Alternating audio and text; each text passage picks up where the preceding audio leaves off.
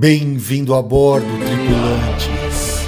Eu sou Cadu Toluz e serei o comandante do podcast Ciência Deriva, que tem como rota principal te auxiliar a navegar nas águas, por vezes turbulentas, por vezes de calmaria, dos oceanos da ciência e da sustentabilidade, vislumbrando a carreira profissional que emerge no horizonte. Então, subam a bordo e não esqueçam de apreciar a vista.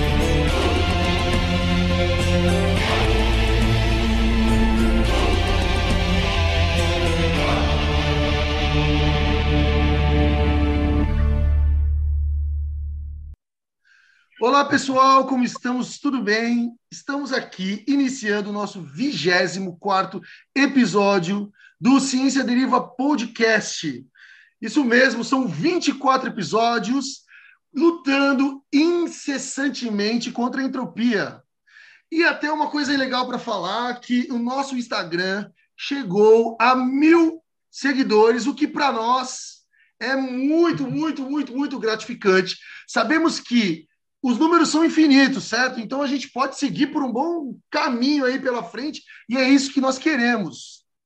Então eu queria agradecer a toda a equipe, não só os que aparecem aqui na entrevista, o Guia, a Nick, eu, mas todo mundo que faz o Instagram rodar, os alunos da EMB, da, da, da Universidade Federal aqui da Unesp, da Unifesp de São Paulo, e o Luiz também, que hoje já saiu da graduação, mas nos ajuda muito.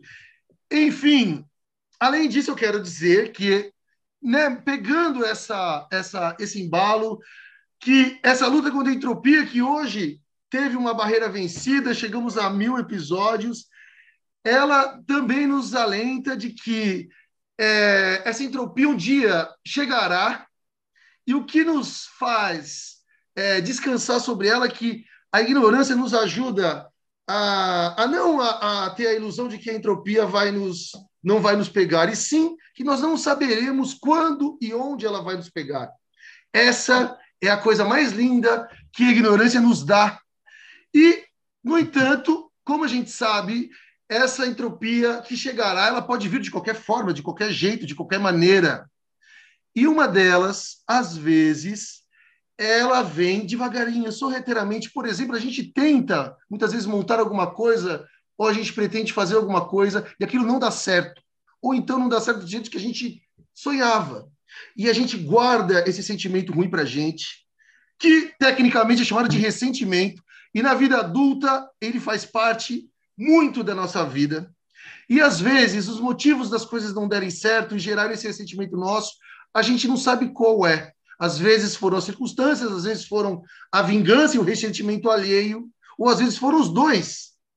A questão é que a gente, na verdade, ao guardar esse sentimento, tem que levá-lo como algo natural da vida e não tentar transformá-lo em uma vingança para terceiros, que por sua vez pode levar esse sentimento para quartos, quintos e em números infinitos, porque na vida a entropia chegará, mas a graça é a luta contra ela.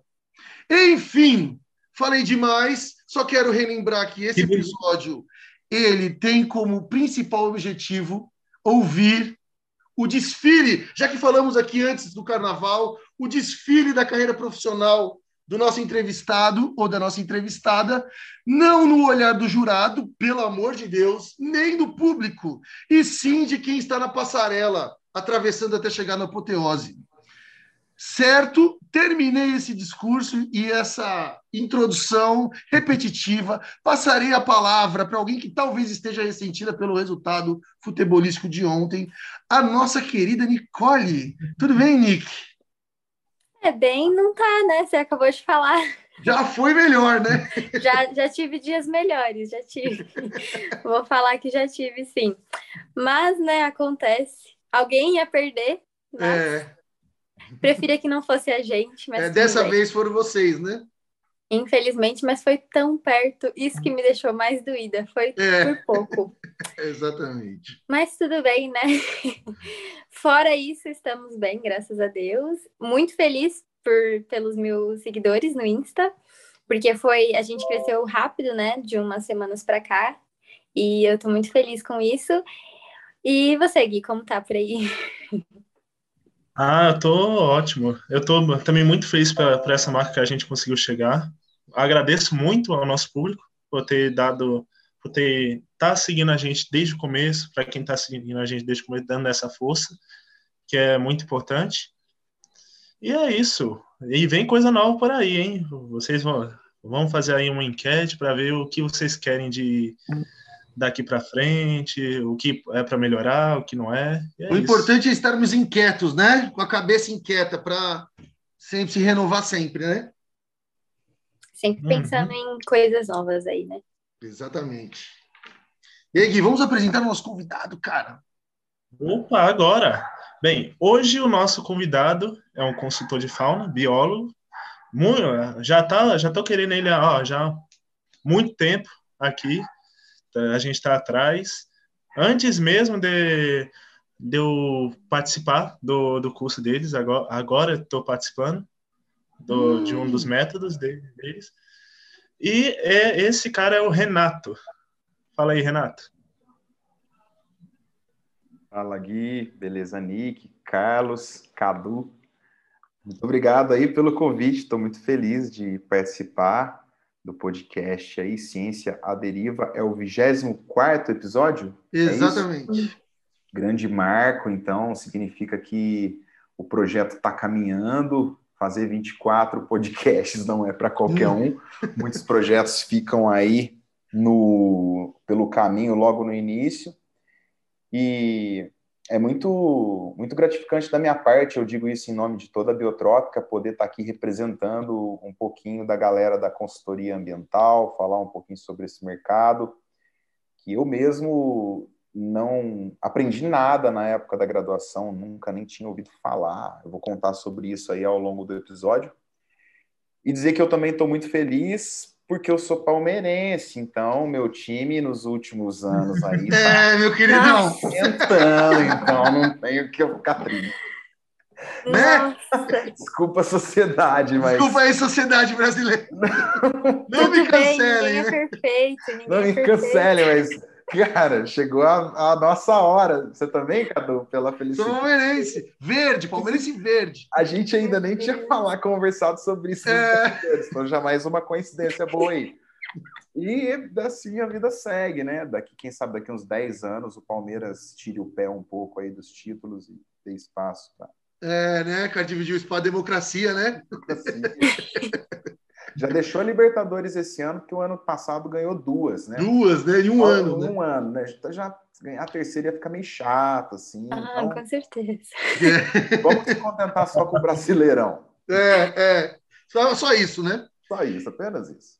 Enfim, let's go, vamos lá. Então, temos 24 episódios, como foi dito. Então, já temos também uma tradição, que é a nossa primeira pergunta Globo Repórter. Renato Gaiga, quem é você, onde você mora, do que, que você se alimenta, onde seu pé cai nas armadilhas, enfim, diga, se apresente para a galera, por favor.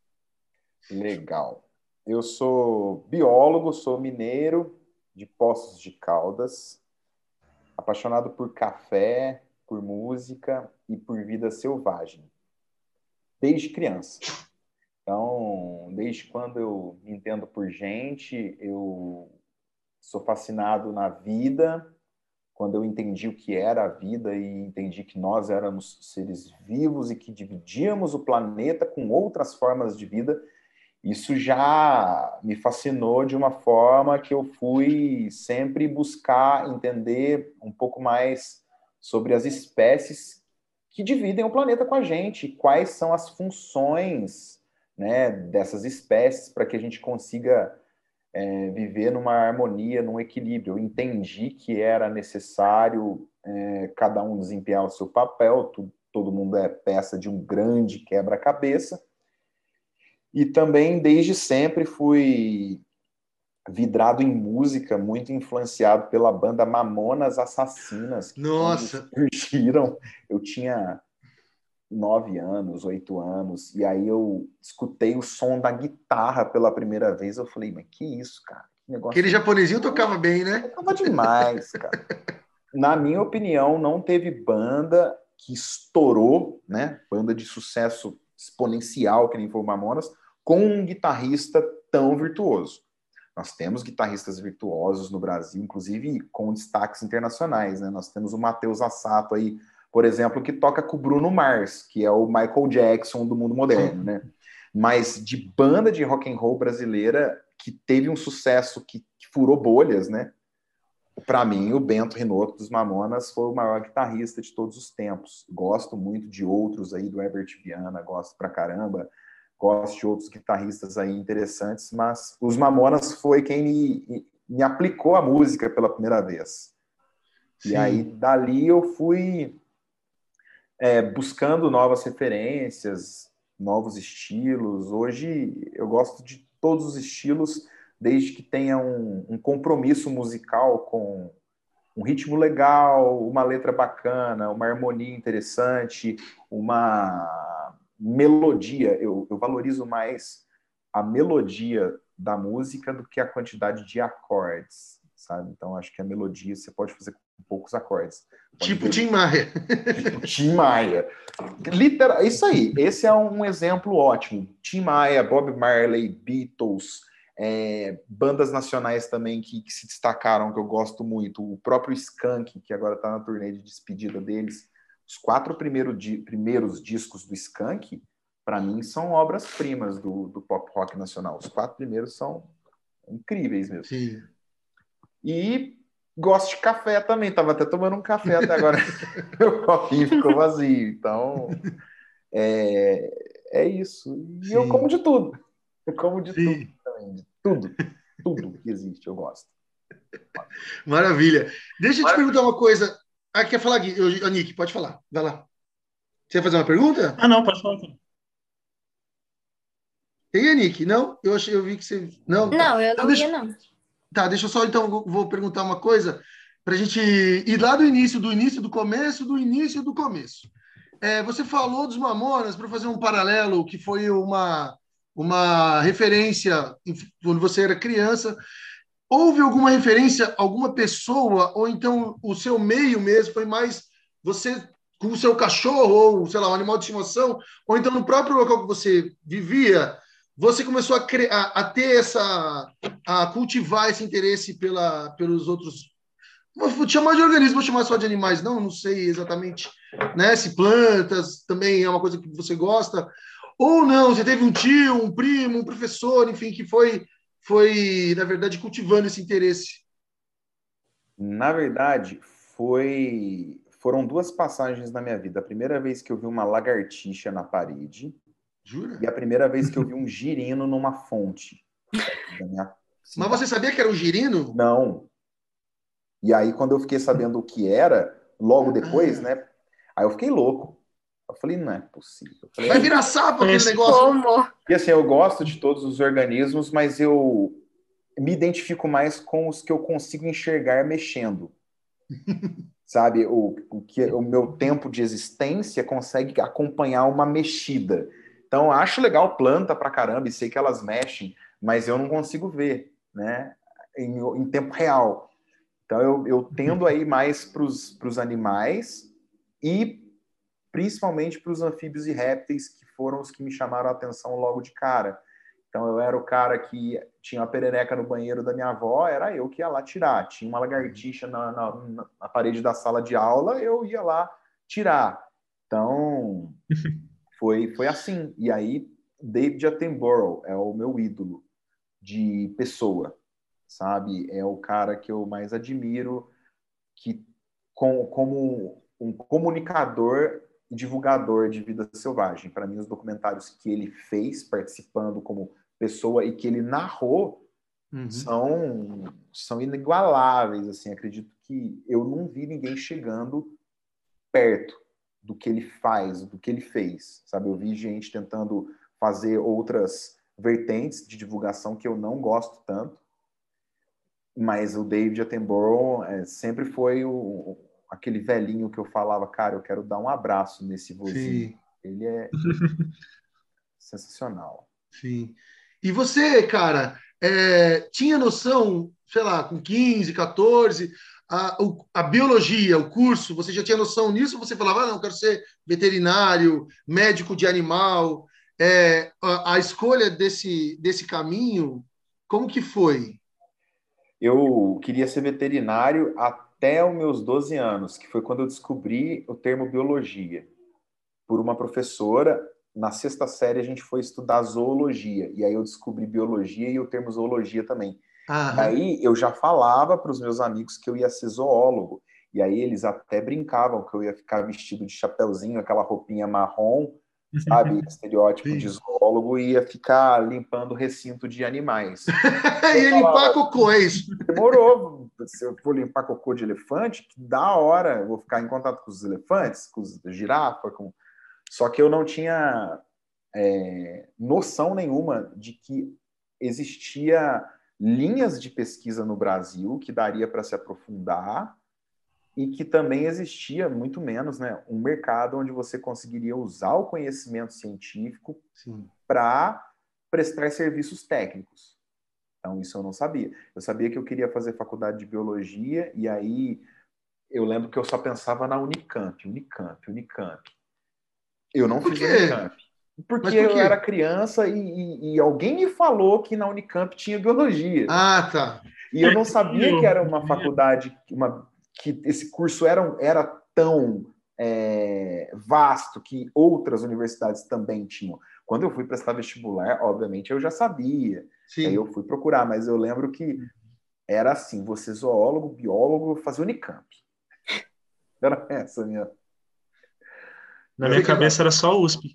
Só USP. Só USP? É. Uhum. é. Eu não tive isso, sabia? Eu queria passar na USP porque era, era, era, sabe, status, entendeu? Assim, tipo, a melhor faculdade e tal. Você fez em qual faculdade? Eu fiz na Unifal, que é a Universidade Federal de Alfenas. Quando eu entrei, ela chamava EFOA, Centro Universidade Federal, que era uma escola de farmácia e odontologia de Alfenas já tinha biologia, já tinham outras disciplinas, mas ela era um centro universitário federal e não uma universidade federal. Aí ah, no entendi. segundo período mudou o, a terminologia, de EFOA virou Unifal. Sim, lá vocês tinham laboratório para vocês fazerem iniciação, fazer. Já é. tinha quando era já. centro ainda? Já. Já. Já. E quando você entrou, você já nessa nessa cabeça dos 18, 20 anos, você já sabia que você queria ser cientista? Assim, eu vou trabalhar com ciência. Como que foi? Eu não sabia nada. Eu não sabia nem que, que existia iniciação científica, que, que era orientador. Eu entrei na faculdade para descobrir tudo. Mas no primeiro período, é, como eram poucas vagas de biologia na época, que era Centro Universitário Federal, eram 20 vagas. Então, tinham 20 biólogos formandos, né, 20 graduandos por, por período. E aí, quando tinha festa da biologia, todo mundo se juntava. Hum.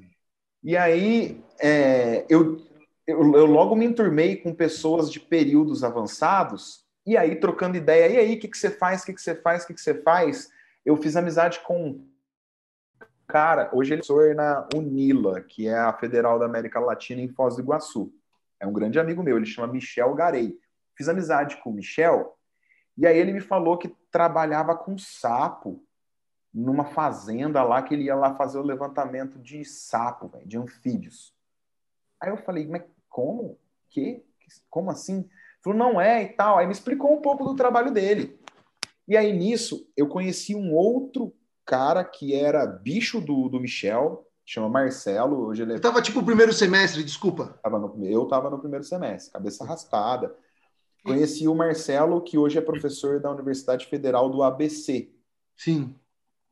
Que trabalhava com lagartos. Aí eu falei, não é possível. Aí eu falei, mas quem que é? O que, que, que, eu tenho que fazer? Aí ele, eles falaram assim, tem um professor aqui que ele orienta na herpetologia. Aí eu, herpetou o quê? Herpetologia. Que são os anfíbios e répteis. Falei, ah, legal. É, eu gosto disso aí, desde criança. Eu só não sabia que chamava isso. Aí eles falaram, tem um professor chama Vinícius. Eu falei, ó, o Vinícius dá aula para mim no primeiro período, numa matéria que agora eu não vou lembrar, mas acho que chamava Biologia Geral. E aí ele dava algumas aulas, eram alguns professores nessa disciplina. Sim. e ele ia dar aula pra gente. Eu falei, cara, esse cara vai dar aula pra gente. E aí eu vou também lá no, no, no na sala dele conversar com ele. Aí no final do primeiro período, que ele deu aula pra gente, eu esperei ele dar aula, fiquei amigo desses meus amigos, né? Fui fazendo amizade, falei, nossa, esse cara trabalha com os negócios da hora, então já vou colar nos caras, vou fazer amizade aqui. Os caras iam na minha república, né? República deles, ficamos amigos, até hoje, né? E aí eu fui no final do primeiro período na sala do Vinícius e falei, Vinícius, eu quero trabalhar com sapo, lagarto, esses bichos aí. Ele, então, você não quer ir conhecer outro laboratório antes, não? Biologia molecular, embriologia, genética, fisiologia. Você não quer dar uma conhecida na faculdade antes de você tomar uma decisão? Você conhecer mesmo. Aí eu falei, cara, deixa eu te falar. Não, porque eu já pego esses bichos desde criança. Eu já criei todos os tipos de bicho que você pode imaginar em aquário, já fiz girino virar sapo. Hum. Eu quero começar por aí. Se eu não gostar, pelo menos estou no começo. Deixa eu começar por onde eu acho que é ali o caminho. Aí ele falou: beleza.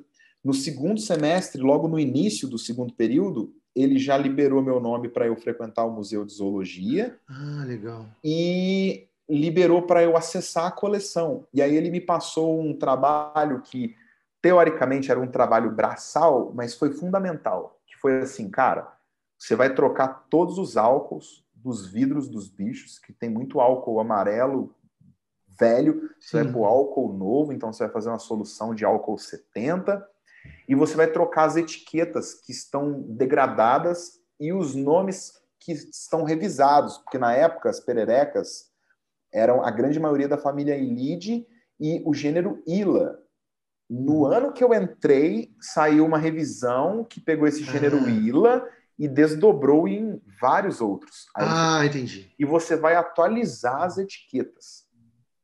Putz. E você vai fazer uma chave de identificação para os bichos do museu. Nossa! Cara, é tudo Nossa, que eu precisava. Eu falei, cara, é tudo que eu precisava era um aval. Aí ele falou assim: beleza, mas é bastante trabalho. Eu falei, chá comigo. Fui lá na minha república, já cheguei para um amigo meu, o Pedro, falei assim, mano, arrumei um estágio no laboratório de zoologia, você gosta de bicho também? Ele gostava mais de invertebrados. Mas aí eu já tinha sacado que ninguém mexia com invertebrados na faculdade. Sim. Falei, cara, ninguém mexe com isso aqui, mas ó, sapo, cobra lagarto é muito da hora. Você não quer fazer isso aqui, não? Ele falou, que da hora, quero. Beleza, foi lá no professor, o professor autorizou. Fui num amigo meu, e os dois são meus sócios da Biotrópica. Ah, é? É, um amigo meu da minha sala, o Pedrinho, queria estudar baleia. Eu falei, mano, você tá em Alfena, você não vai estudar baleia. você, você sabe, a, a, baleia vive no mar, né, velho? Em Minas é, não tem mar, né? Ele adorava bicho marinho. Eu falei assim, vamos estudar sapo, cobra. Ele falou, cara, eu gosto desses bichos também. Eu falei, então vou te arrumar um negócio. Falei, vai lá no professor. Eles foram, arrumei mais dois. Aí o professor entrei... foi lindo, né? O professor foi lindo. O professor foi. Ele abriu a porta, né? Uhum. Professor, Poxa, é claro que ele, ele queria alguém que fizesse trabalho para ele. Brotou mais dois, né? Arrumei mais dois, cara. Montei um time lá. Aí a gente dividiu. É, eu fiquei com lagarto, o Pedrão com sapo e o Pedrinho com cobra e anfisbena. E aí, mas a gente fazia tudo junto.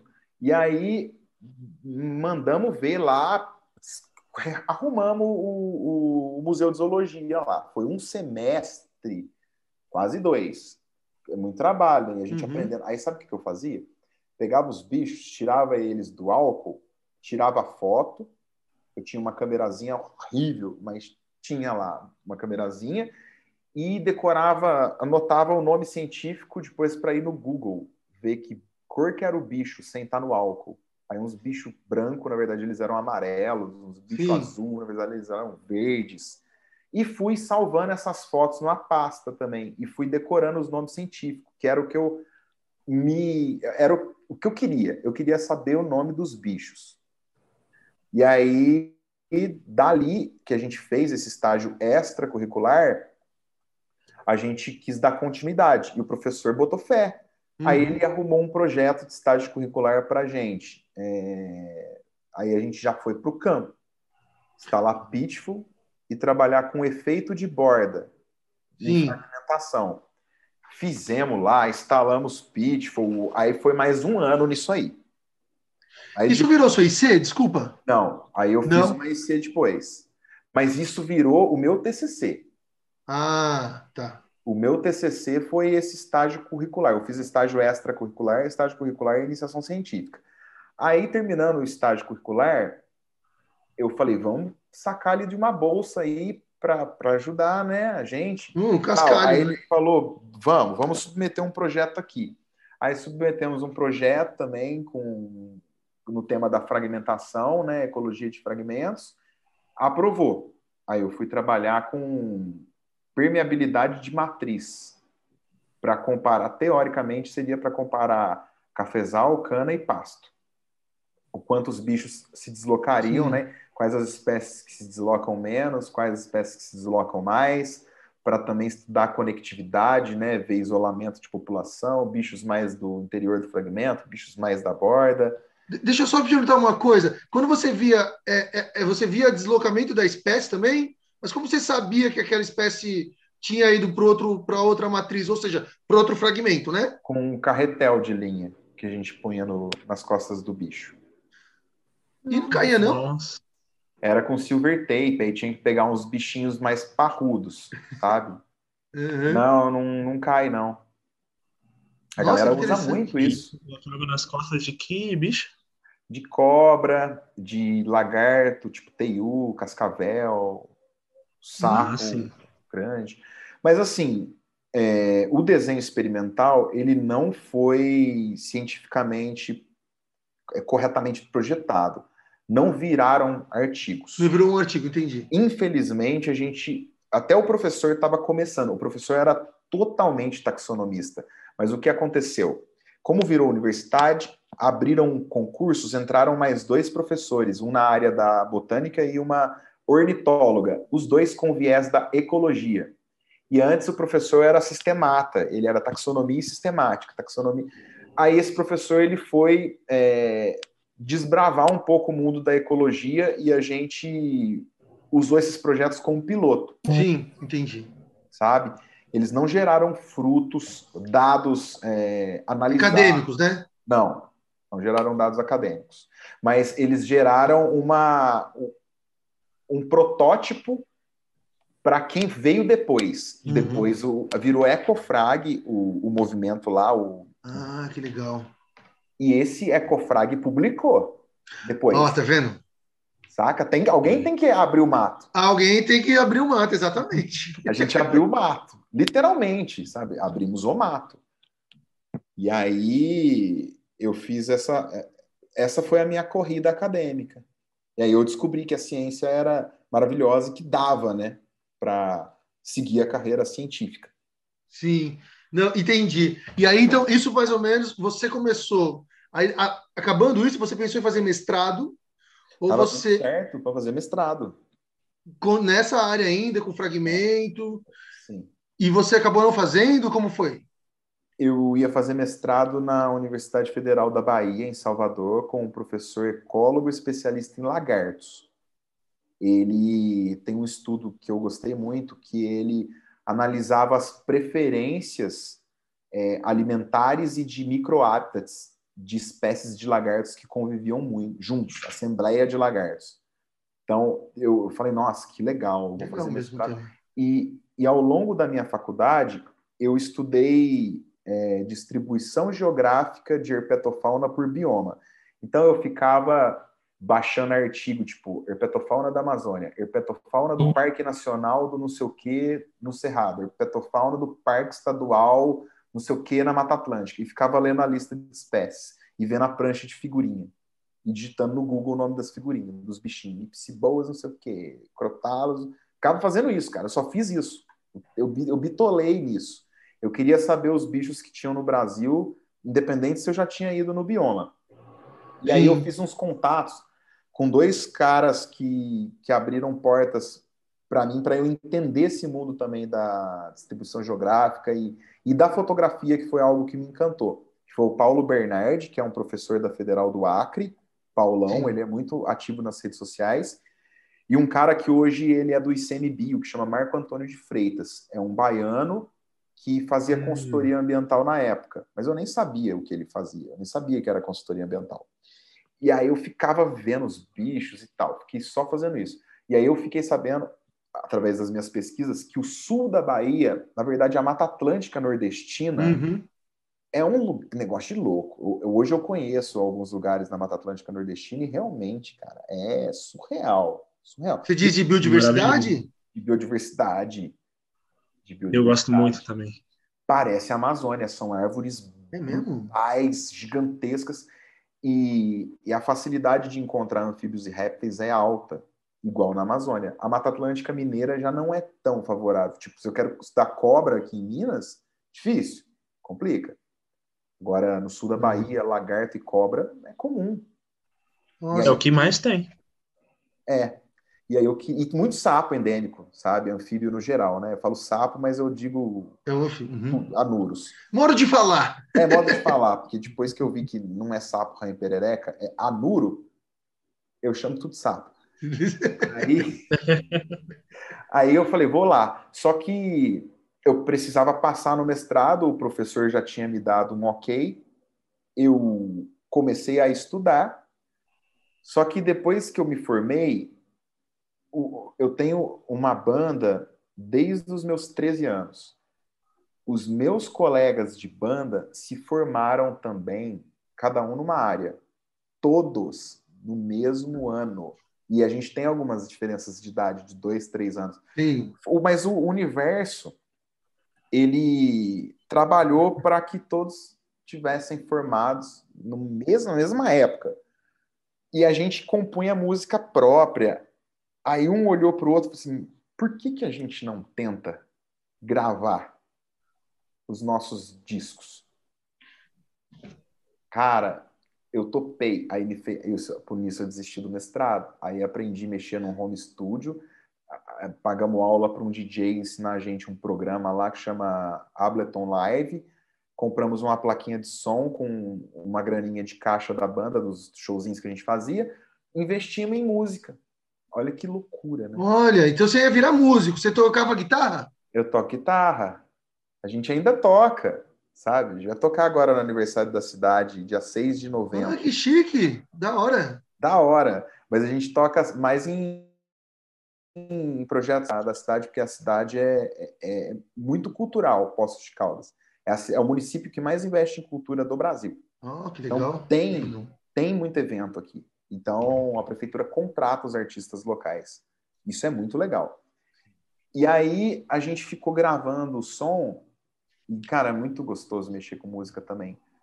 Só que nesse meio do caminho, uma mulher que eu tinha conhecido, uma pós-doutora, que eu tinha conhecido no meu último período de faculdade, que perguntou para o meu professor, assim, o Vinícius, que era meu orientador: Vinícius, tem alguém aí que tem experiência com Pitfall? Eu tô com o meu campo de pós-doc aqui para terminar, mas eu não tô dando conta, eu não tô com tempo para coletar o dado em campo. Então eu preciso de estagiário, de pessoas aí, algum aluno teu, porque ela conhecia ele já é, e sabia que ele ia ter algum orientado da, da Herpeto, né? Uhum. E aí o Vinícius me sacou essa oportunidade. E como eu já estava com o meu TCC pronto, por causa do estágio curricular, estava pronto há mais de ano já. Eu falei, cara, esse último semestre é para a galera fazer o TCC, o meu tá pronto, eu vou. E aí eu Ah. fiz os campos de pós-doc de uma moça, era para USP, Aonde que eram os campos? em Capão Bonito e Ribeirão Grande. Era um projetão da USP do Jean, Jean Paul Messenger, acho que é um negócio. Eu já esqueci, é um Tudo bem. ecologia aí do fragmentos. Jean Paul. E aí era um projeto que envolvia tudo, assim, cara, um negócio maluco. E o pós-doc dela era nesse lance aí. Eu fiz os campos de pós-doc dela. E aí, beleza. Por mim, tá certo e tal. Ela, ela me pagou, me pagou duas vezes mais que eu recebia no mês com a bolsa. Acho que eu que recebia 350 reais de bolsa. Naquela época ela me deu 700 conto. Foi em outubro e em novembro. Trabalhei dois meses. Voltei para minha cidade, tá tudo certo. Aí passou uns quatro meses, cinco meses. Ela me ligou. Aí ela falou assim: Renata, é a, é a Mariana Dixon. Ela chama Mariana Dixon.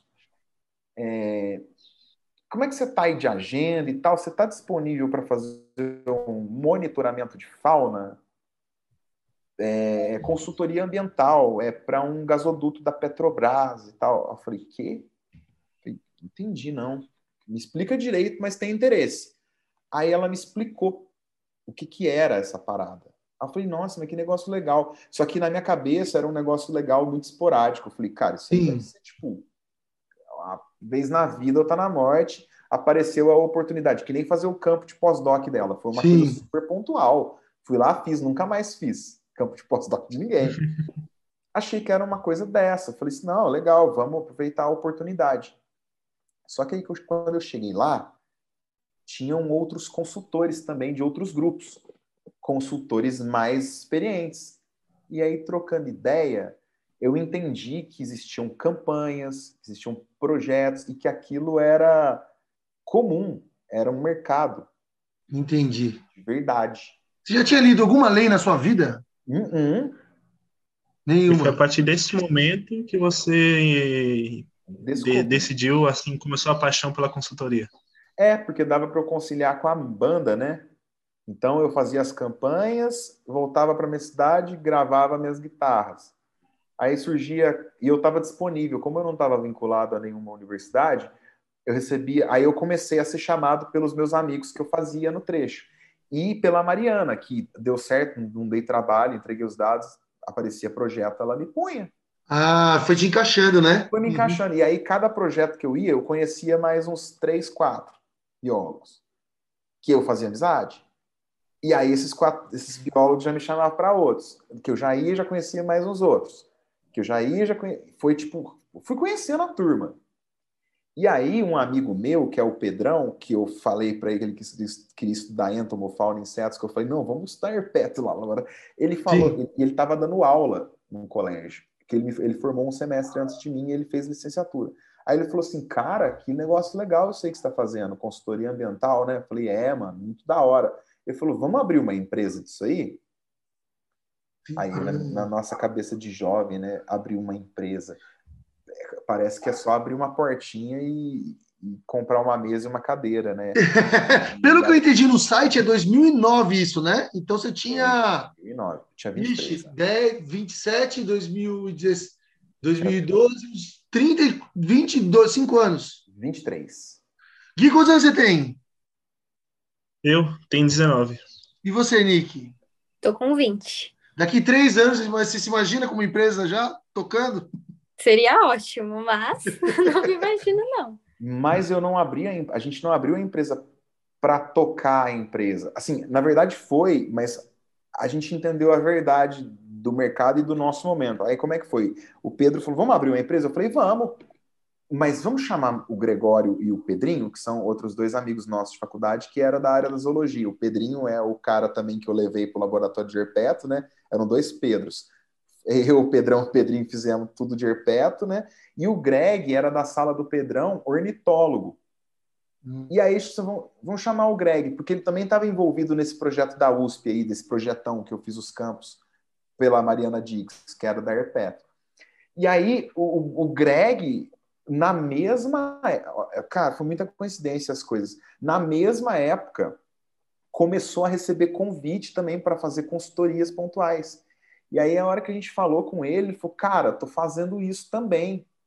Ah, coincidência. Muita. Por quê? Por quê? Porque ele também estava no projeto da USP e a galera ali também estava mais antenada no mercado. Entendi. E aí uma coisa puxou a outra. E aí todo mundo topou. A gente abriu um CNPJ, mas cabeça chofem, achamos que era alugar um escritório, uma sala de escritório com móveis e pagar uma internet e uma linha telefônica e ficar lá. Cara, não é. Ninguém entra no seu escritório. Não. A não ser que você trabalhe com licenciamento ambiental, a parte burocrática, para pequenos empreendimentos locais.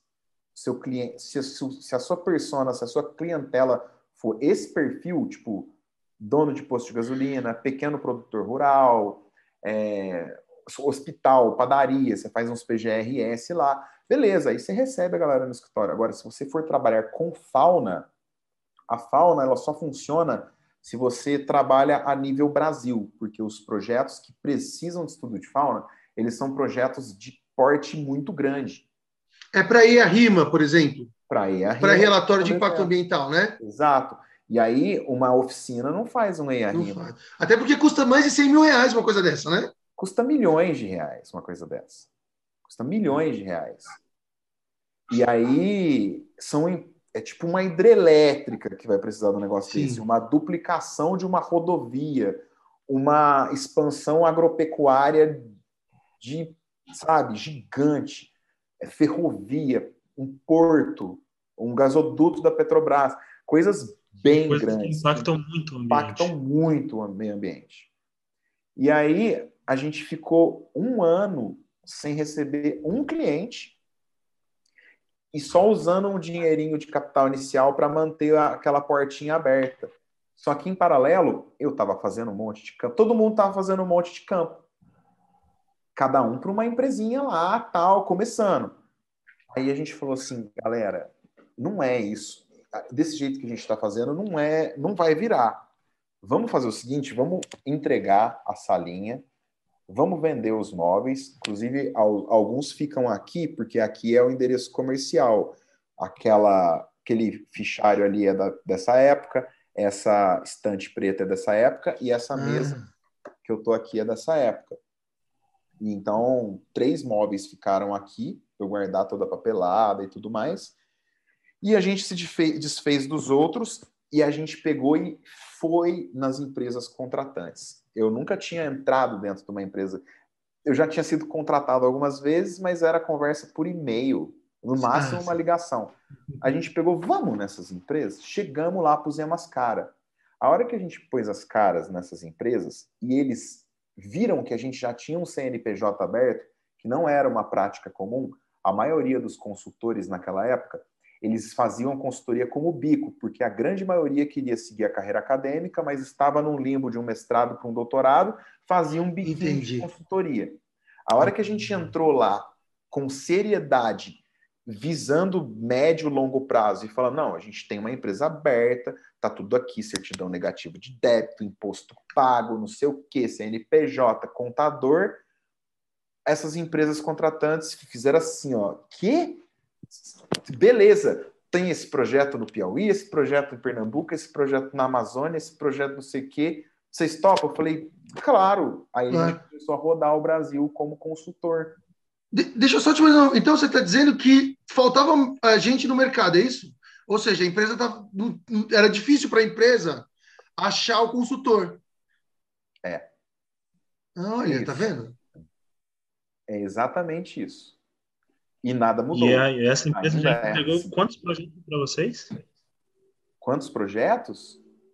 Cara, é. a vida de projetos, eu não sei, incontáveis projetos. Eu sei que eu parei para contar quantos dias eu fiquei em campo, já faz três anos que eu não vou para campo. Então, de 2009 a 2019, foram 10 anos full time no campo.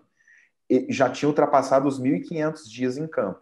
Nossa Senhora! Caraca! É. Nossa já uhum. tinha ultrapassado. 360. Vixe, dá, é, nossa, é muito dia, hein? É cara? É muito. É muito dia. É muito dia. E a empresa era vocês quatro?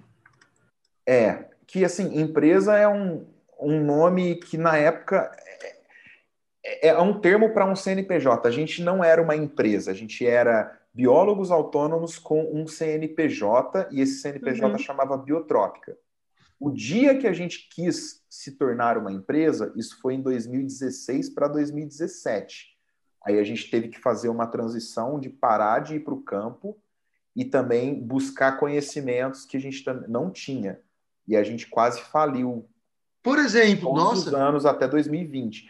Primeiro ano que a gente não viu a falência na cara assim foi de 2019 para 2020.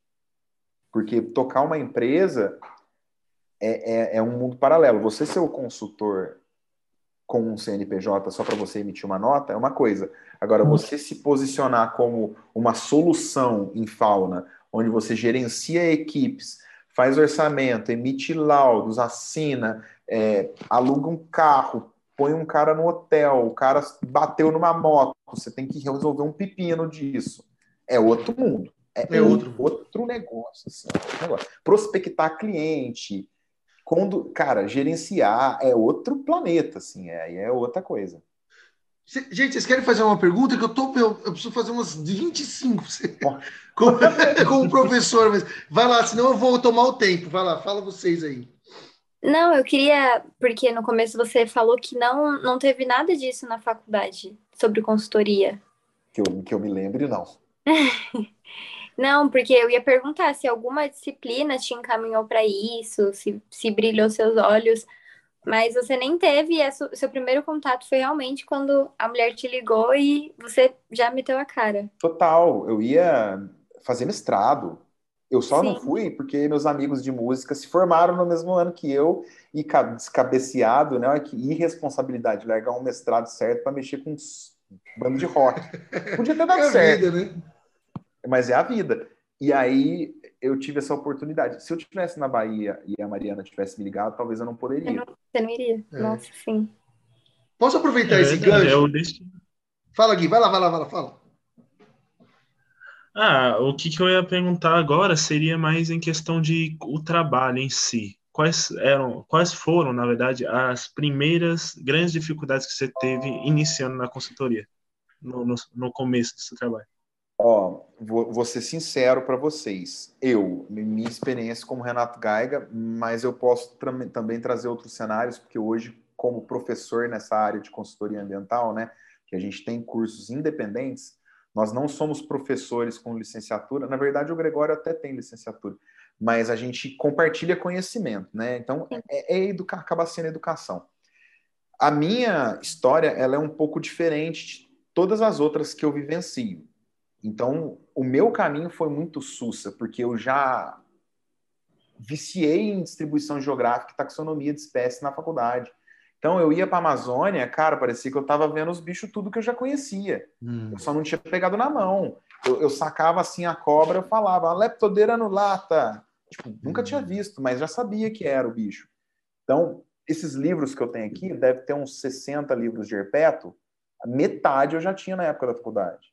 Ah. Então eu fui atrás da herpetologia por conta própria. Meu, você estudava pra cacete também, então, né? só fazia isso da vida. Aquela, aquela época que você passou fazendo as etiquetas é. te ajudou muito nisso, então, Foi né? A faculdade inteira foram quatro, três anos e meio, né? Porque eu comecei no segundo período. Três anos e meio vendo bichos e anotando uhum. e bom, eu tenho essas pastinhas até hoje no meu HD. E, e decorando os, os nomes científicos, cara. Só, só fritando nisso. Ah, saiu uma revisão. Que artigo que é esse aí? Ah, mudou os nomes? Que da hora. Que nome que chama agora? Então tá tipo, vivendo isso. O que eu tinha que uhum. estudar mesmo, que era ecologia, eu não estudei. Era o que eu fazia na parte. Efeito de borda, sei lá, eu li um, dois artigos. Entendi. Eu queria saber que bicho tinha no Parque Nacional da Serra do Divisor, no Acre. Isso aí que eu queria saber. E foi o que Nossa, eu... é muito sua cara, cara. E por coincidência, é esse então. conhecimento que você precisa na consultoria. Que você precisa pegar o bicho na mão e falar assim: este é o, o, o Renato. Então, você precisa dar nome para o bicho. Sim. Só isso. E aí você tem que saber se esse bicho é endêmico, se ele é ameaçado, se ele tem é de interesse médico, se ele é um bicho, Sim. sabe? É umas co coisas bem básicas. Você tem que saber até o grau, tipo de se está perto de extinção ou uh, o grau não é preocupante. É isso, a nível nacional, estadual e internacional. E uhum. você precisa ter uma boa escrita, um bom português, né? Então, ter, e, e também eu sempre me dediquei na escrita, é uma coisa que eu sempre cuidei. Não sou um catedrático em gramática, mas eu consigo não cometer deslizes grotescos. E aí isso facilitou. E o que, que aconteceu? Eu não tive dificuldade, porque a primeira dificuldade que foi quase perder todo o capital inicial da empresa, a gente teve o start de ir na empresa e falar: ô, oh, ó, nós aqui somos de carne e osso, prazer, Renato. Foi bater na porta mesmo, né? Bateu na, na porta, porta mesmo. A partir do momento que a gente bateu na porta, não parou. Não parou. Sabe, eu peguei projetos, por exemplo, na Amazônia, que é um deles foi a usina hidrelétrica do Giral. Eu fiz, cara, eu acho que eu fiz umas 20 campanhas de 20 dias cada campanha. na Amazônia lá. Nossa Senhora. Aí eu pegava a ferrovia, anos de ferrovia. Eu fiz quatro, cinco anos de ferrovia na Bahia inteira, é, mineração, a, pipocando, tudo quanto é tipo. Aí os, a gente estava disponível para viajar, já saía de um trabalho, ia para o aeroporto, ia para o outro, ficava só. Ah. Sabe? Tem que ser meio espírito livre. É, deixa eu te perguntar isso, eu queria. No, na, eu tenho um amigo que ele é consultor, trabalha com levantamento de ictiofauna, mas ele fala que ele faz também o que, meu, às vezes aparecer e tal. E aí, cara, uma vez ele estava conversando ele falou assim: Meu, tem dia que você está lá perto de uma tribo Amazônia, não tem internet, então nem Netflix tem, entendeu? Não tem namorada, não tem ninguém para você falar mal. Nada. É, eu acho assim: é, todo, todo mundo tem que dar tem, tem esforço, né? A gente comentou isso para perguntar para você: esforço, dedicação e tal. Mas, assim, para trabalhar nessa área, essa questão da, eu vou chamar de solidão, você muda o, o nome, tá? Ela é, ela é primordial ou não? Ela é. Você é como se você escolhesse fazer um intercâmbio. Vou viver cinco anos na Austrália. Sabe como tem gente que escolhe isso para a vida?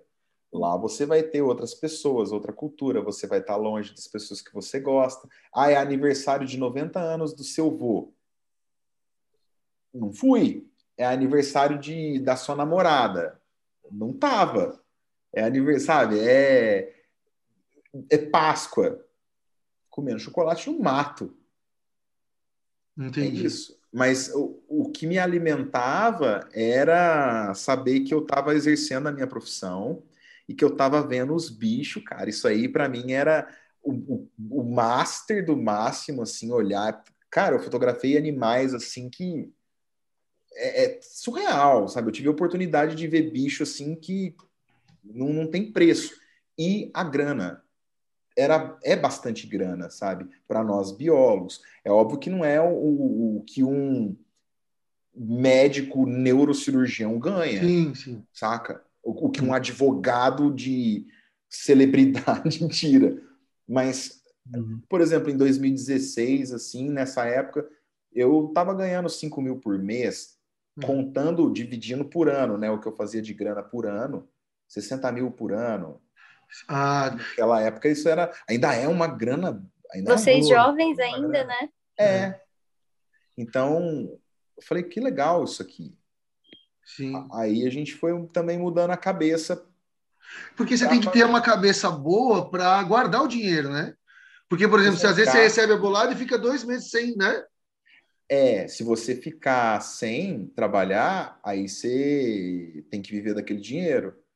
Mas se você pega a veia do negócio, cara, você não fica sem trabalhar. É que nem qualquer tipo de trabalho, sabe? É que nem que nem um vamos pegar pessoas que trabalham de empreita, um pintor bom. Um pintor bom, não cara, ele não fica sem trabalhar. Um eletricista bom, ele tá prestando serviço para uma empresa ali, pegou uma empreita, sabe? Então o cara tá num um dia Entendi. ele tá numa plataforma de petróleo, outro dia ele tá num galpão industrial, outro dia ele tá. Se ele fica sem trabalhar, é o momento que ele tá ali só buscando o próximo o próximo serviço. Então não fica bastante sem trabalhar. Nunca fiquei assim, um mês sem trabalhar por completo, desesperado. Será que vai ter serviço? nunca passei por isso. Oh, tá Deus, nunca passei por oh, isso. Ó, assim, deixa eu. Gente, ó, eu vou fazer a última, vocês falam, pelo amor de Deus. Eu tô com. Eu, eu vou, ela teve um dia que. Eu tô dando uma disciplina para a Nick, por sinal, que ela é relacionada com gestão. Lá, lá em BI chama agressão e proteção ambiental. A gente, eu dei prova, a gente até depois que eu já prova ficou conversando. Eu estava até falando que eu vim da área acadêmica, né? Fiz mestrado, doutorado. Eu não, eu não fui fazer, eu não fui para a banda, eu continuei. e, e, e, assim, eu não tenho, eu não sei, cara. Eu dou. Então, assim, o que, que eu faço? Dou a lei e tento dizer que eles vão para consultoria. Mas tudo na teoria, dentro da, do mundo imaginário do Carlos Eduardo Tolucci, sabe?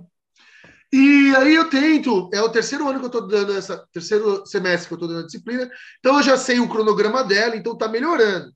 Hoje eu já estou aprendendo com você. Aí, assim, não foi na sala da Nick, uma menina no segundo semestre me perguntou esse semestre, professor, é, eu queria já estágio, eu trabalho, mas eu preciso do dinheiro, então eu não posso fazer iniciação para começar, depois ter a bolsa e tal, porque eu preciso pagar a faculdade. Aí ela falou que gostava dessa coisa de ir para o campo e não sei o quê. Primeira coisa que eu falei para ela, pensei, vamos abrir o Lattes das pessoas da, das universidades e ver um professor que você fazer uma iniciação. Eu não conseguia sair desta ideia para dizer a ela, entendeu? E aquilo me incomodou profundamente, porque eu sabia já, essas disciplinas me deram essa noção de que, porque na faculdade, assim como você, passou muito à beira, assim, né? A, a questão desse mercado era academia. O que, que eu devia ter dito para ela? Se você tivesse no meu lugar ali, naquela terça de manhã, que, e ela te perguntasse para assim, uma pessoa que está lá no início da faculdade mesmo, então ela, ela muito crua, mas aí você diria o que para ela? Além de falar, vai lá na biotrópica e tal, mas falaria o que para ela? Uma pessoa que está no extremo começo. É. Eu falaria, é uma, eu falaria é uma coisa diferente para quem está no, primeiro, no extremo começo e a mesma coisa eu falaria para quem está no meio para o fim.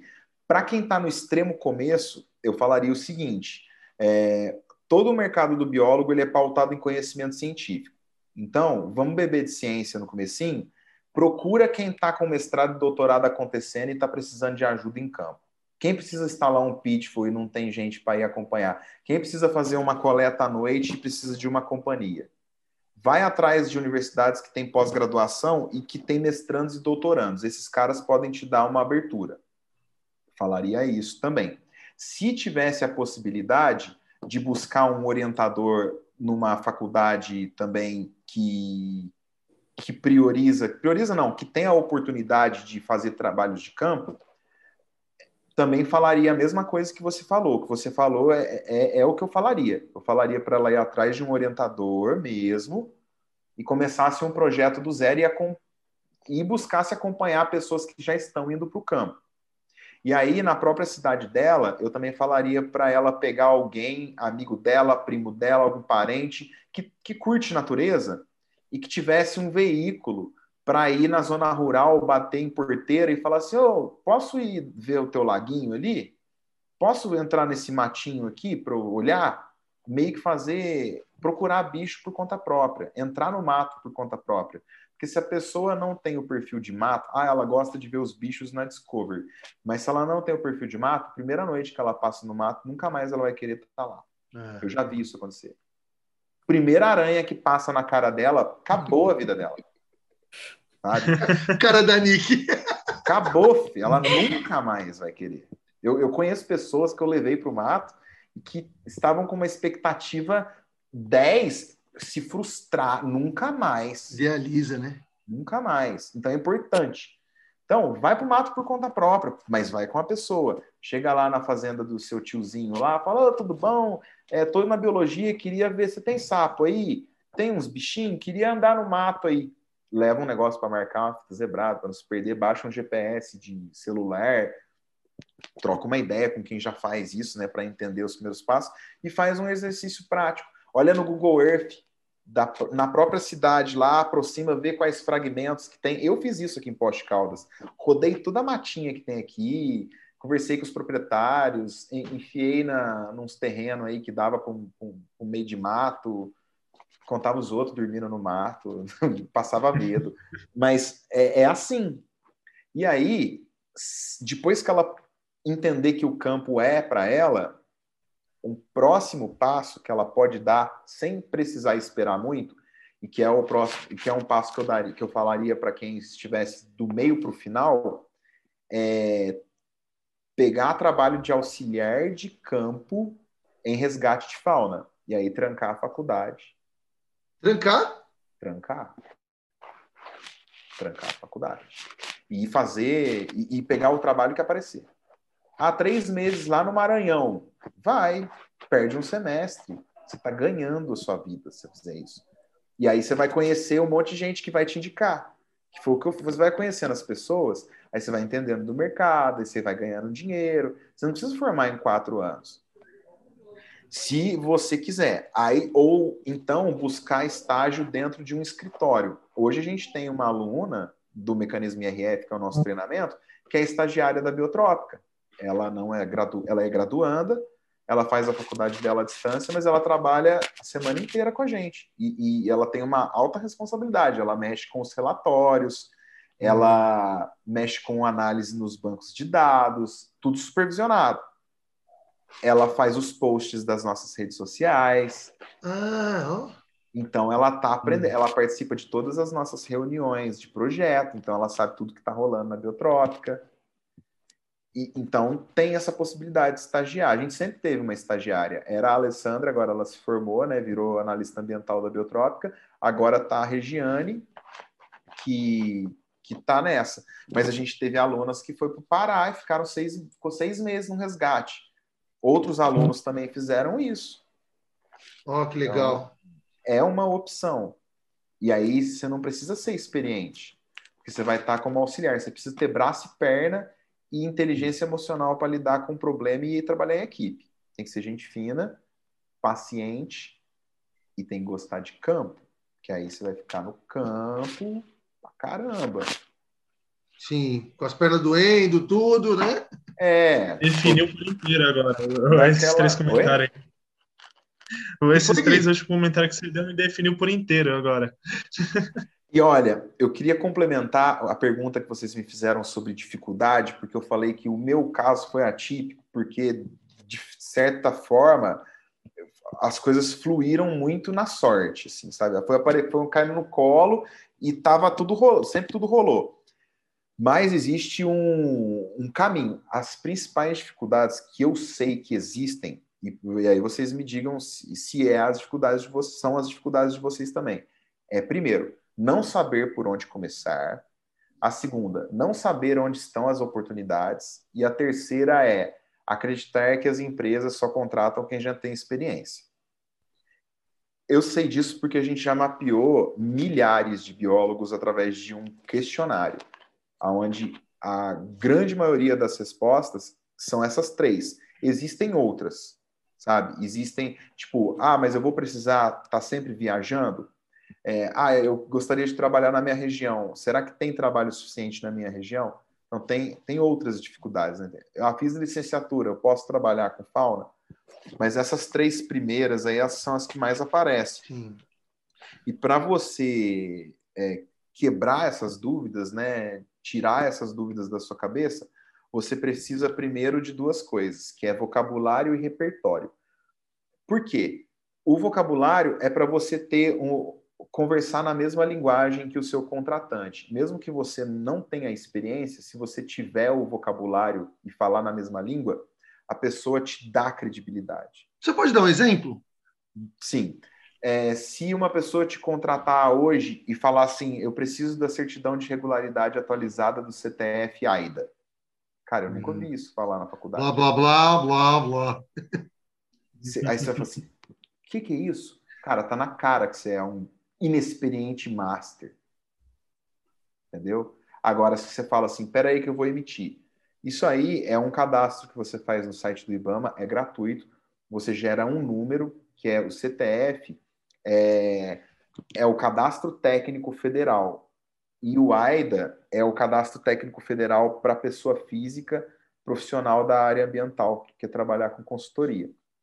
Só cadastrar lá. E aí você vai tirar a certidão de regularidade, ela vence de três em três meses porque comprova que você está aqui em relação ao IBAMA, que você não é um traficante de animais silvestres Entendi. procurado. Um exemplo. Sabe? Tá, a tua ficha limpa do IBAMA tá ali. É isso. para você se candidatar para trabalhar. É o primeiro documento. E você não precisa estar tá formado. Eles pedem lá para você colocar o seu diploma, a foto do diploma, mas dá para fazer. Eu tinha esse cadastro já antes de ter o diploma. E aí tem outros termos, sabe? Ah, você vai ter que amostrar a ADA e a ID. Assim, que? Não sei o que é isso. É área de influência direta e área diretamente afetada. Ah, vai ter resgate de supressão, vai ter que ter uma frente de supressão, vai ter resgate de enchimento. Então tem um monte de. De é, é, são, é o vocabulário da área, né? E aí é importante saber isso. E depois você tem que ter um, você ter um repertório que, além de palavras, o repertório te proporciona um diálogo, sabe? Você vai conseguir uma comunicação fluida. E isso faz com que você seja contratado mesmo sem experiência. E aí é óbvio que você vai começar é, com uma função de menor responsabilidade. Claro. Ninguém vai te dar a responsabilidade de carregar a tocha olímpica se você não é o, sabe, um atleta de medalha. O Oscar, de né? Uhum. É, sacou? Exatamente. E aí você vai começar como auxiliar de campo. A resposta é muito mais tranquila. Só que se você tiver esse vocabulário e esse repertório e também saber lidar com as pessoas, que é algo fundamental que a gente ensina muito, saber comunicar, saber conversar, é, saber se vender. Se você souber tudo isso, você vai conseguir depois um trabalho como um biólogo. Então você já vai mudar de degrau e depois você consegue caminhar ao longo da carreira e tem, tem um, um caminho. Nossa, muito bom. Gente, deu uma hora. Então, é, a gente precisa ir para os finalmente. oh, muito bom. Eu, eu, juro que eu olhei assim, tava, tava, agora são 3 e 36. Eu vi que tava 3 e a gente falei, meu Deus do céu. Então, assim, vamos para a gente ir para o fim. Vocês querem fazer uma perguntinha para a gente encaminhar para os finalmente que a gente tem que liberar, né? Foi o combinado. Não, mas está tranquilo. Até as quatro eu tô.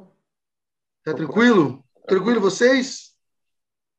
Tranquilo para mim também. Então, perguntem aí para ele, cara. Ele tá dando uma aula pra gente aqui. Eu queria, porque você falou que passou por várias áreas, né? Você gosta de música e, pelo jeito, fotografia também é uma paixão que você tem. É, sem contar a iniciação e o quase mestrado, né? Então, tipo, de tudo isso que você passou, hoje, hoje você ser consultor, você se sente realizado. Tipo, você fala, não, eu segui o caminho certo, era isso que eu tinha que fazer, e hoje em dia é, eu sou realizado, eu gostei disso. Como foi para você? Não, total. Eu, eu, já seria realizado só de estar trabalhando na área da biologia, sabe? Uhum. Só de estar exercendo é, a profissão independente da área, estar nesse mundo da biologia, sabe? Isso já ia me realizar. A, agora, trabalhar com a consultoria, é, com certeza é o meu objetivo. Depois que eu conheci essa, esse mercado e vi que existe, né, é infinito, eu falei, nossa, me encontrei aqui porque dá para trabalhar com os bichos, dá para conhecer os biomas, dá para continuar conversando nesse mundo dos biólogos, né? Porque eu gosto muito de estar sempre na, no universo da biologia. Uhum. E, e também o resultado da consultoria ambiental é atender a legislação ambiental. Então, isso é legal. O produto da consultoria ambiental é fazer com que o órgão ambiental consiga tomar decisões para aplicar ao empreendedor. Então, a gente dá um diagnóstico, o órgão ambiental olha e fala: ah, empreendedor, você vai ter que fazer isso, isso, isso e aquilo outro para minimizar esse impacto. Então, o produto final também, o objetivo final é algo que, que, eu, que eu tenho satisfação. Tem muita coisa para melhorar? Muita coisa, sabe? Tem muita coisa que eu sei não está tão certo, sei, mas é melhor a gente estar tá nesse lugar para poder é, uhum. propor melhorias do que não tá. Uhum.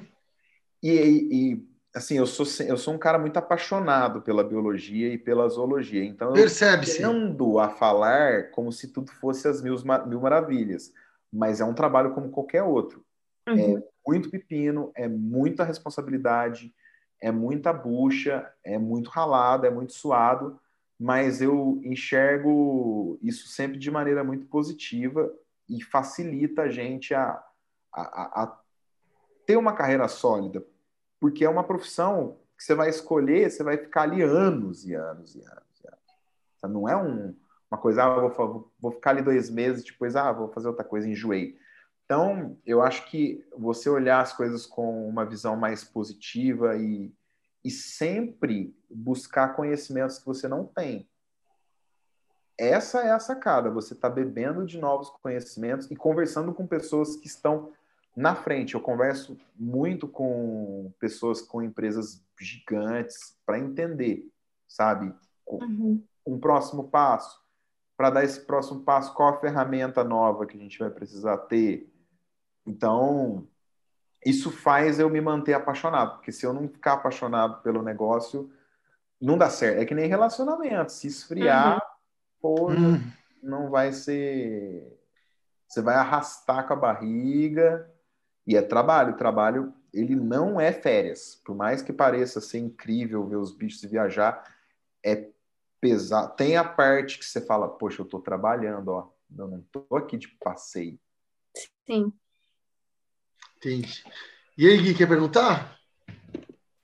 Bem, uma das perguntas que eu tenho vontade de perguntar, que eu vou, que eu vou tirar, sanar agora, é você já viajou muito o Brasil trabalhando muito com consultoria e qual o local que você sente que foi o que você mais gostou, o que mais deu prazer de se trabalhar? Sem sombra de dúvidas, a Amazônia. Qualquer lugar na Amazônia. É o lugar Nostalgia? Que... Não, eu amo a Amazônia. É o lugar que eu mais amo do planeta, do universo. A Amazônia é a coisa mais maravilhosa que, que eu já vi, que eu já pude vivenciar. novamente, tem um monte de perrengue. Quanto mais preservado o lugar, mais perrengue e chance de pegar uma doença neotropical você vai ter. Mas, cara, não tem. É, não tem comparação é, a biodiversidade amazônica com qualquer outro bioma no Brasil. Eu só não conheço os campos sulinos, né, os pampas. Mas eu tenho certeza que ali também não vai pegar a Amazônia. A Amazônia é, é, é parece que você está num filme, sabe? É, é um, é, não dá para comparar. Então, é o lugar que eu mais curto. Já trabalhei lá em Rondônia bastante por cinco anos. Trabalhei em algumas localidades no Pará e trabalhei em localidades do, no norte do Mato Grosso. São esses três estados que eu fiz consultorias na Amazônia. Não conheço o Acre, não conheço Roraima, não conheço o Amapá, não conheço a Amazônia do, Mato, do Maranhão e não conheço a Amazônia do Amazonas. Uhum. Eu já ter pousado lá, mas só pousei em Manaus, dormi de todo. Mas os lugares da Amazônia que eu conheci nesses três estados aí, Pará, Mato Grosso e Rondônia, me mostraram realidades que parece que você está num documentário da Discovery. É não dá para comparar, cara. É de noite, então, para quem gosta de herpetologia, cara, teve uma vez, uma, uma noite, a gente pegou 19 cobras, uma noite. Caraca. 19 cobras de 12 espécies diferentes. Nossa. Tudo com, como que vocês pegaram? É armadilha? Foi o Não, tipo? não, buscar noturna ativa. Parece pegando, olhando, ó, uma cobra, outra, mais uma cobra. Cara, tipo, aí você fala assim, que cobra? Só para vocês terem uma ideia, nessas 12 espécies diferentes tinha sucuri, jiboia, coralos hortulanos, que é também um boíde, três boídes na mesma noite, assim, cara. Aí é cobra d'água, jararaca, aí não sei o quê, é cobra da terra, é cobra coral verdadeira, é coral falsa, é cobra cipó, é... Cara, é muita coisa. E eu tenho foto de tudo. Então, a Amazônia é incomparável para quem gosta de biodiversidade. Assim, posso fazer uma pergunta relacionada à grana? Assim, não quero saber valores mesmo, não quero saber valores. Mas, assim, desde aquela vez que você, do momento que vocês abriram a empresa e não tinham noção de que vocês tinham que, que fazer, então era um capital, certo? Hoje vocês, você diz que está três anos sem ir ao campo, uhum. porque você já tem estagiário, tem funcionário, você tem uma, uma rede, uma rede de social que é muito forte, ativa, com vídeos, com, né, com YouTube, tem, vocês lecionam um, num curso, né, o I, eu, eu decorei, eu até peço perdão. Não, fica tranquilo. O, eu esqueci, qual era o nome, perdão, posso pedir? IRF. IRF. IRF. Isso. Então, assim, você, então, eu acredito que, por exemplo, para quem vai para o campo, você precisa dar seguro-saúde, hoje em dia, né? Você tem que se preocupar como, como proprietário, empresário. O seguro-saúde, roupa, as estruturas e tudo mais. É, para quem está começando, ela, é, a pessoa tem que ter, de fato, ela tem que investir em quê? Em roupa, passagem aérea? Não, não, não ela, se ela for começar no resgate de fauna que eu sugiro, que é a porta de entrada, não precisa ter nada, a empresa dá tudo, porque todo, todo o aparato do cara do resgate de fauna é, são equipamentos de segurança, de proteção individual, EPIs. Então, a, a pessoa recebe uma bota, uma calça, um uniforme, luva, capacete, recebe tudo, o GPS, a câmera fotográfica, tudo, tudo, tudo. 99% das empresas trabalham dessa forma. Agora, se a pessoa for trabalhar como herpetóloga, como eu fui, eu não comecei do resgate porque eu, eu já tinha, eu já estudava taxonomia dos Entendi. distribuição Sim, você geográfica. contou. Então, para se você fosse um herpetólogo, um ornitólogo, um mastozólogo, você precisa ter os equipamentos básicos para a sua função. Então, é importante ter um gancho, é importante ter uma perneira, no caso do herpetólogo, uma galocha legal, uma bota legal, uma roupa de campo bacana. E aí, roupa de campo não é um trapo furado, velho. Porque você vai precisar se posicionar como profissional e pedir autorização para pessoas deixarem você entrar ali e amostrar aquela lagoa, porque o empreendimento, a área de influência, pega propriedades privadas. E tá tudo bem. Só que quanto melhor, mais apresentável você chegar, mais fácil de você ter um diálogo e a pessoa entender que você é um profissional e não um doido. Então,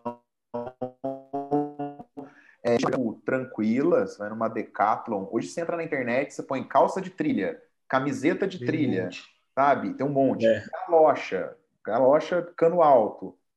É, e aí uma máquina fotográfica é legal. Hoje com o celular você já faz, se você for petólogo. Se você for ornitólogo, é necessário uma máquina que tenha super zoom e um baita de um binóculo. Tem que ser um binóculo bom, porque um binóculo meia boca, ele vai chegar no meio do mato, que é um lugar escuro, você não vai enxergar nada. Tem muito Ah. binóculo que é top de área aberta, porque no sol ele é bom.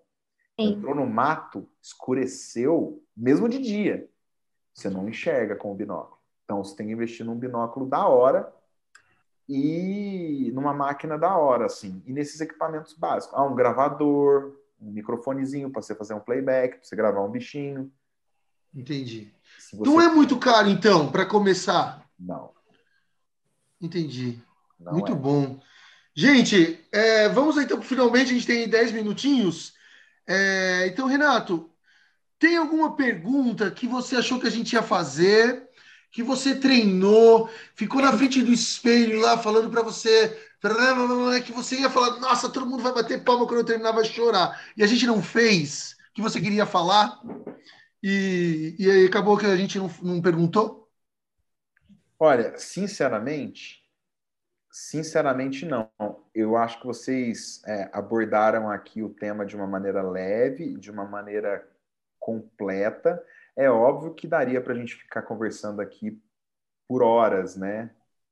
Com Daria. mais riqueza de detalhes. Ah, então fala como que é um projeto na prática. Cheguei lá no resgate. O que, que eu faço? Primeiro dia, número um. Não quer falar um pouquinho? Dá para dá dá dá falar sobre isso, como é a rotina. Mas eu acredito que a gente possa usar esses 10, 10 minutos para algo mais importante, que é a pessoa entender como que ela vai começar mesmo sem experiência e como ela vai ter segurança para isso. E aí eu costumo usar uma, uma analogia com o, o mundo do médico, porque a gente está mais acostumado, né? Todo mundo um dia já foi num consultório médico. Normalmente, né? Pelo menos uma vez na vida passou por um médico. Sim. E é o seguinte, aí eu, eu gosto de contar essa história porque ela fica bem clara como que a gente consegue começar a trabalhar mesmo sem experiência. Se eu tô, vocês estão falando de onde? São Paulo. São Paulo. São Paulo. Eu, eu não conheço, é, eu conheço muito São Paulo, mas eu não conheço um médico de São Paulo. Se eu precisar ir num otorrinolaringologista em São Paulo, eu não sei, cara. Não sei. Mas se eu perguntar para vocês, talvez vocês consigam me dar um caminho. Beleza. Aí eu tô em São Paulo e aí eu é, pego um mototáxi, vamos supor aí, e eu caio. E aí eu machuco o braço feio, assim.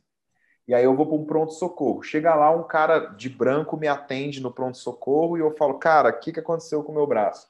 Ele vai falar assim para mim, não sei. Você vai ter que fazer um exame, tirar um raio-x, que aí a gente vai ver. Mas, se o braço tiver só batido, tiver só um inchaço, você vai tomar um analgésico para passar a dor, fazer uma compressa, passar uma pomada e daqui dois dias você está zero. Agora, se o braço estiver trincado, você vai ter que pôr uma tala, a recuperação é uma, uma semana, você vai ter que tomar um remédio mais forte para dor, talvez uma injeção para fazer o efeito mais rápido e tudo mais. Agora, se tiver quebrado, a gente vai ter que ver. Às vezes vai passar por cirurgia, você vai ter que engessar, isso vai ficar uns dois meses de recuperação, você vai ter que tomar um antibiótico, se a gente precisar fazer alguma intervenção cirúrgica, e blá, blá, blá, blá, blá, blá, blá, blá. Nessa hora, eu nunca vou perguntar para o médico quantos braços quebrados ele operou. Hum. Você não vai questionar a experiência dele. Sim. Você vai só falar assim, tá bom, vou fazer o raio-x ali e já te trago. Exato. Então, se o biólogo tiver essa é, sabedoria de conseguir prever cenários, ele não vai ser colocado em xeque. Mesmo que ele não tenha experiência, ele vai conseguir uma vaga de menos responsabilidade. Mas só a experiência dá isso à pessoa, né? Não. O conhecimento. Porque olha, o que o cara falou, ele não precisa, ele não precisava ter operado um braço para falar, ó, se não quebrou, esse é o remédio. Porque os protocolos existem. Sim, ah, entendi sim. Entendeu? Uhum. Os cenários, é, você consegue prever cenário apenas com o seu conhecimento. Então, é, resumindo, se você tiver essa bagagem de conhecimento e souber se comunicar, você entra no mercado, porque tem muita vaga. Muita vaga. Sim. Só esse ano, no primeiro semestre, a gente conta, né? Lá no nosso grupo de alunos, do dia 1 de janeiro ao dia 5 de julho, a gente concentrou mil vagas de emprego na nossa área lá. E aí a gente conta por semestre. E, cara, é todo dia. Ontem eu pus duas lá, só ontem. E, cara, é muita vaga, é muita vaga, é muita vaga, muita vaga. E o melhor de, de, saber as vagas é saber quem são as empresas que contratam, que essas empresas contratam para vários projetos. Não existe empresa de um projeto só, que nem eu falei. Uhum. Então, se uma empresa está assim, vaga para biólogo de resgate de fauna, você pode ter certeza que essa empresa tem mais. Tem pelo menos uma flora ali, né? tem mais, tem mais trabalhos de fauna mesmo, sabe? Ah, tá. E de flora, tem mais. É, e aí o lance é ir atrás das pessoas que estão trabalhando nessas empresas, porque essas pessoas são iguais a gente aqui, ó. Não são pessoas diferentes de nós.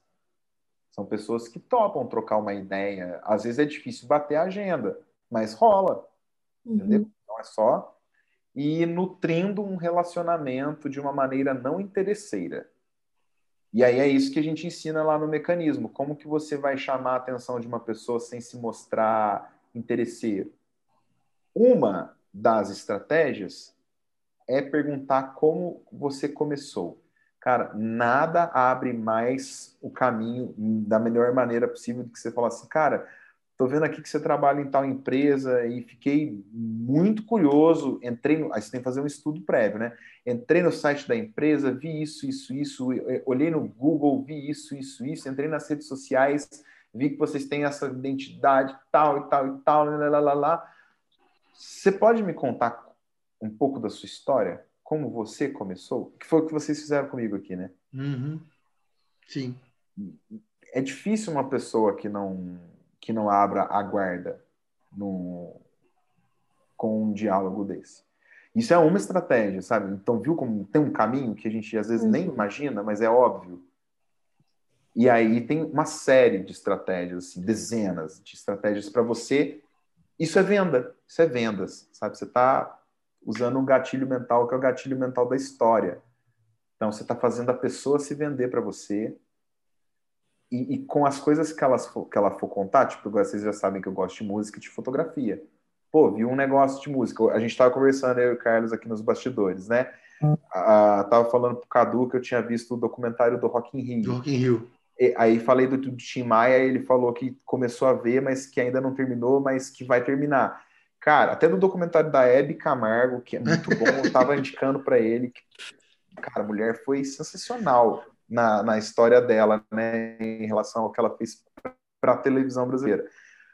Olha como depois ele pode assistir o, o, documentário do Tim Maia e me mandar um direct lá, cara, viu o documentário do Tim Maia e o final foi muito bom, você gostou?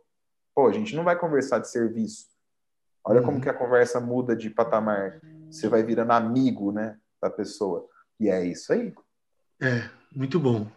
Para acabar, Quer falar? Fala, fala, fala, Nick. Não, falei, muito bom. São muito ótimas legal, né? dicas né? para começar. É muito bom isso. Muito bom. É o um networking, né? É, famoso até, né? Famoso networking. Mas do jeito certo. Porque se do jeito é. errado, você espanta as pessoas. Ninguém vai querer falar com você, né? As pessoas vão correr de você. É Sim, é, é um limiar ali entre fazer da forma correta e fazer da forma errada. É, isso muda muito, né? Dá, muda o rio faz assim, né? Ele vai separar. e para acabar, o que orgulha Renato Gaiga? O que me orgulha é saber que a gente está ajudando biólogos e veterinários a entrarem no mercado, que antes se sentiam perdidos e hoje se sentem realizados como eu. Receber histórias que eu recebo assim constantemente. Se vocês entrarem no nosso Instagram lá, vocês vão ou no YouTube ver vídeos de depoimento. Deixa eu pegar o celular aqui. Por exemplo, ó, tem recente que a gente publicou semana passada. Ó, ó lá, é, sem experiência e com 45 anos, foi contratado em três meses aplicando o mecanismo IRF e foi trabalhar na Amazônia. Essa história da Lua. A Lua, ela estava trabalhando como faxineira numa pousada no Rio, no, na Bahia. Ela já tinha tomado vários nãos, ela conta isso ao longo do, do depoimento dela, vários uhum. nãos por causa da idade, e ela estava desacreditada com a biologia. E ela acreditou na gente, deu um voto de confiança, e mesmo com 45 anos ela foi ser responsável de um resgate de fauna e já na Amazônia. Ela contando, você quase chora de, de tanta felicidade que, que, que ela esforço, é. coloca nisso, sabe? De gratidão. Então, é o que me orgulha hoje, assim, é, é fazer, é ajudar quem está na, na área da biologia, principalmente, e da veterinária também, que tem gente que quer trabalhar com silvestres e, e só enxerga o zoológico como opção, é ajudar essa galera aí. Sim. Nossa, muito bom, gente. Vamos para o final do. Oh, esse episódio devia sair dia 3 de setembro.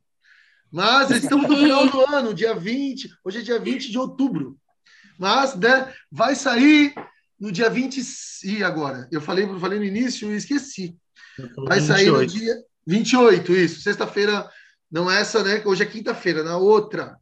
É, vou passar a palavra aqui para a gente agradecer ao Renato. É, Nick que agradece, fala um tchau.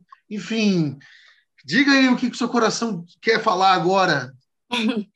Eu amei, né? Como, como sempre, as, as entrevistas são muito é, para mim, no meu caso, incrementa muito na minha vida, porque eu acho que que a cada pessoa que a gente entrevista vem uma nova história, né, um, uma área diferente, e eu até brinco aqui com o pessoal da minha família, eu falo, nossa, cada pessoa que eu entrevisto eu quero ser aquilo, eu falo, nossa, eu quero ser professora, eu quero ser consultora, eu quero ser tudo, porque eu acho muito legal, e, e a cada entrevista eu, a gente vê uma nova história, e eu acho isso importante, principalmente para gente, biólogo, é uma área muito ampla.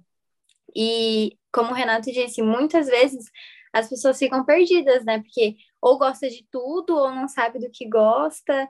E eu acho que quem assiste assim as entrevistas tem com certeza algum rumo de do que quer seguir ou pelo menos alguma ideia, porque são, como eu disse, são muitas histórias e muitas áreas diferentes. Então, eu gostei demais da entrevista, agradeço muito a participação do Renato, é, ao Cadu, ao Gui também, né, meus aqui colegas. colegas de entrevista. E, e eu peço desculpa também pelas instabilidades que eu tive durante a entrevista, porque ou é cachorro na rua, ou é criança, ou é gente ligando. Mas uma hora eu, eu acerto, acho que eu vou sair do celular e ir para notebook, que é melhor. Mas de resto, eu amei muito, agradeço muito. Maravilha. E aí, Gui? Cara, o, o, eu não, o que eu tenho a dizer dessa entrevista foi, me acrescentou muito agora, porque ah, não, tirou muita dúvida, sanou muita dúvida minha. Questão de oportunidade, igual ele falou, se tiver uma oportunidade no meio da graduação, é. pode fechar com Abraço. certeza. Vai. Nunca ninguém falou isso. É, e, é, e tem é, toda tem a lógica. Uhum. Aí fala, fala, desculpa, Gui. E, E agora, não, tranquilo, Cadu. Cara, e agora essa dica me pegou bastante, que já passou algumas oportunidades aí de eu ter trancado a faculdade para fazer um na Bahia que eu tinha visto. Mas agora que eu tô sabendo disso, que é tudo bem, tudo certo, eu trancar, não preciso necessariamente terminar o curso em quatro anos, já até, como que eu posso dizer? Uh, tirou um peso das costas, pode-se dizer assim, de querer terminar a faculdade logo em quatro anos, não, não querer perder muito tempo, uh, assim. E é isso, eu agradeço muito ao Renato por ter vindo aqui. Tirou, além do curso, ele contou a história dele no curso também, por isso que eu trouxe algumas perguntas do, do que eu vi da entrevista dele. E, mas o bom é que ele falou umas coisas que não tinha falado necessariamente lá, que acabou impactando muito aqui.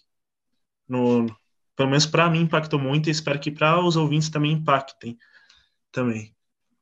Então é isso, cara. Muito bom para mim. Só tenho a agradecer. Essa terapia de grupo aqui, eu não, eu sou professor, já estou mais velho que vocês. É, eu, eu aprendi muito porque é, nos desafios da minha carreira, eu vim da fisiologia animal, de peixe. Então, eu estudava hormônio. E agora, uma das coisas que eu tenho que ensinar, ensinar assim, pelo menos abrir o caminho, é sobre que, legislação que eu nunca tinha, nunca tinha lido uma Constituição, não, não li até hoje, mas o artigo 225 eu já decorei, entendeu? O CONAMA 357, sabe? Coisas assim que, é, que apareceu na vida e acho que aparecem desafios novos. O Renato falou mesmo, assim, isso é normal. Eu ouvindo aqui, eu tive uma aula até, e, até para eu usar, aplicar. Eu vou reouvir algumas vezes, porque eu acho que eu tenho que levar isso para. Eu tenho que. Você falou duas siglas ali que eu nunca ouvi falar, cara, que eu acho que eu vou ter que levar para as aulas também, enfim. Foi para mim é, a Nick Val disse uma coisa certa, assim, é um privilégio fazer entrevista. Eu acho que você faz entrevista também, né, contando a história das pessoas que fazem o curso de você.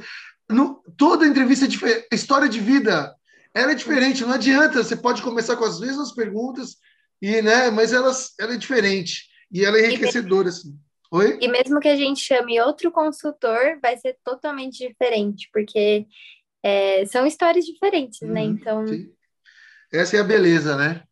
Então, assim, cara, ó, eu tô. Eu vou, hoje eu queria sair daqui, se fosse sexta-feira, eu tomar cerveja direto. Mas não é que eu tenho que trabalhar. Porque eu tô feliz mesmo, assim. Tem dias que a entrevista me deixa muito feliz.